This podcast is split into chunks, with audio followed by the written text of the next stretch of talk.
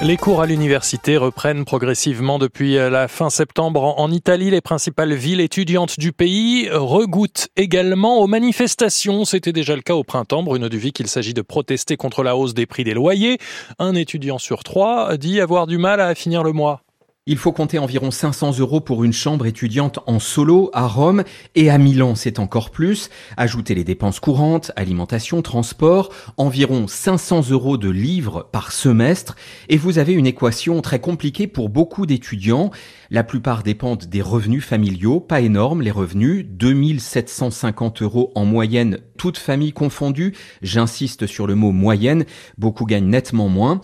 Nicolo vient de Cagliari en Sardaigne pour étudier les sciences politique à l'université de la Sapienza à Rome. Pour trouver un logement, dit-il, il faut lancer les recherches en avril. Lui partage un appartement de deux chambres avec quatre colocataires.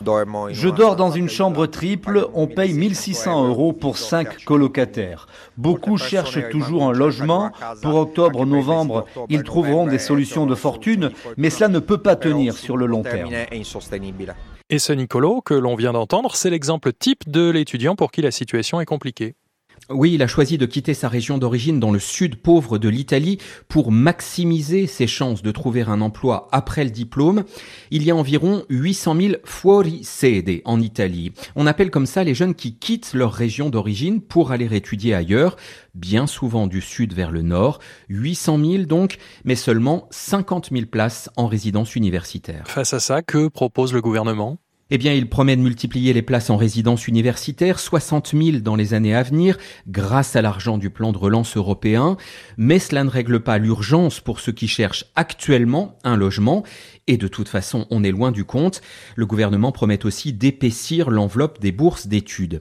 Ce qu'il faut bien comprendre, c'est qu'avec cette question du logement étudiant, on est au carrefour d'une série de blocages italiens. La hausse du prix de l'immobilier, pour les biens en location, on est à plus 12% sur un an, selon le site de référence. Hausse parce que l'offre se raréfie, notamment dans les grandes villes. Les locations touristiques aspirent une partie des biens. Les étudiants et travailleurs venus du Sud en aspirent une autre. Et ils n'ont pas les moyens d'acheter leur logement, notamment les travailleurs, ce qui pose la question des salaires. L'un des débats de l'automne en Italie tournera autour du salaire minimum.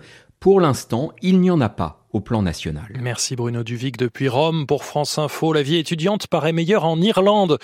Clémence Pénard, vous êtes à Dublin pour France Info. Les différentes enquêtes placent le pays parmi les destinations les plus agréables pour venir faire ses études.